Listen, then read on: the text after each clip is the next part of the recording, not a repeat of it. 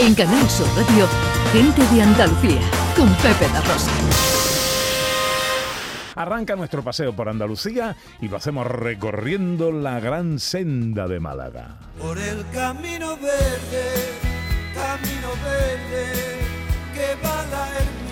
35 etapas, 856 kilómetros. Una ganas tremenda que tengo yo de recorrerla entera y una nueva eh, topoguía que nos sirve para eh, conocer en más profundidad todavía todos los eh, argumentos y todos los encantos que tiene esta ruta por conocer. Y que son muchísimos, Pepe. Dice tú que la quieres recorrer entera, pues le tienes que dedicar. En una mañana, en una media, mañana. vi- media vida le tienes que dedicar porque es el gran recorrido, pero además em, de él nacen otros senderos también de gran recorrido y tiene muchísimo, muchísimo. Es infinita la gran senda de Málaga y todo lo que aporta y todo lo que se puede conocer a través ahora de esta aplicación. Cristóbal Ortega es diputado de Medio Ambiente, Turismo Interior, Cambio Climático y Deportes de la Diputación de Málaga. Cristóbal, buenos días.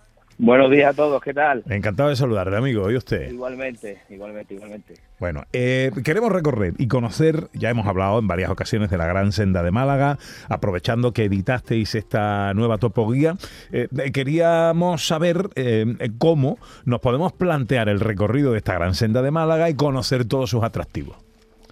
Pues bueno, yo lo que recomendaría en un principio es estudiar bien el recorrido que queremos realizar, sobre todo por lo- la dificultad de cada una de las etapas. Como es lógico, no podemos hacerla en una mañana, eh, como bien habéis comentado, pero sí que es verdad que podemos ir poco a poco, podemos ir conociendo los distintos territorios de la provincia de Málaga y descubrir, pues bueno, la diferencia entre el interior y la costa, la diferencia desde unas comarcas hasta otra, pero sobre todo llevar toda la información de primera mano antes de la salida, preparar la salida, ver la climatología, como es lógico, y ver las condicionantes externas que pueden afectarnos, y de ahí, pues bueno, aventurarnos a, empezar cualquiera de las 35 etapas que tenemos en la topoguía, que tenemos en la página web y que tenemos en la propia, aplica- en la propia aplicación y disfrutar, disfrutar de todo lo que tenemos preparado en la provincia de Málaga para recorrer nuestro territorio, y como bien habéis dicho, esta gran senda de Málaga, que poco a poco, pues bueno, va ganando kilómetros, va ganando etapas la vamos actualizando, ¿no? Esta actualización que hemos realizado hace hace pocos meses,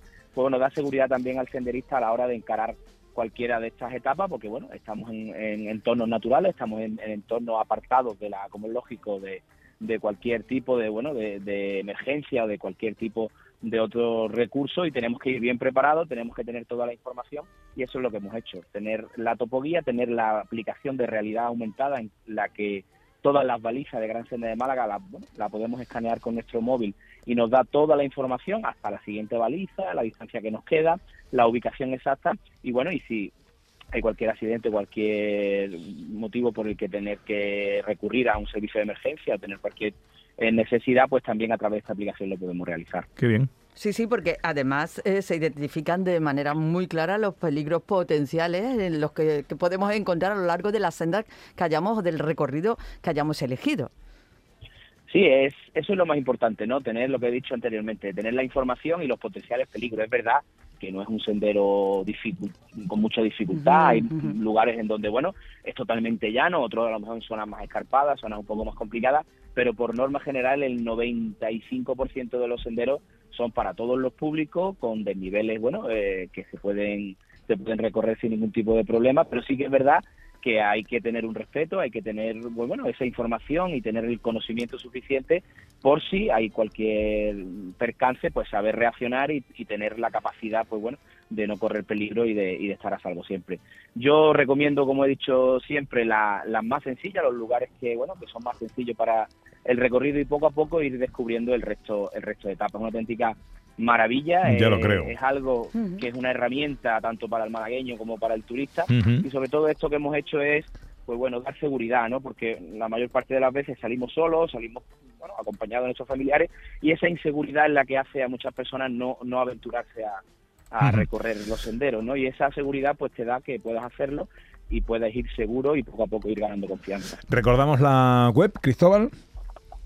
Sí, gransendademálaga.es. Eh, después tenemos también la aplicación en, en- en App Store y en todas las plataformas de teléfonos móviles para poder llevar la información en el teléfono móvil y esa aplicación incluso no necesita cobertura para funcionar, nos va a ir dando toda la información necesaria del recorrido, de bueno, del entorno, incluso recomendaciones gastronómicas, recomendaciones culturales que hay cerca de- del recorrido y que te va a ir dando también, bueno, ese plus también alternativo a- al día de senderismo. Cristóbal Ortega es diputado de Medio Ambiente, Turismo Interior, Cambio Climático y Deportes de la Diputación de Málaga. Cristóbal, gracias por atendernos y feliz mañana de domingo. Nosotros eh, igualmente y feliz día de la radio, que creo que es hoy para Sí, señor. Gracias. Muchas gracias, amigo. Muchas gracias.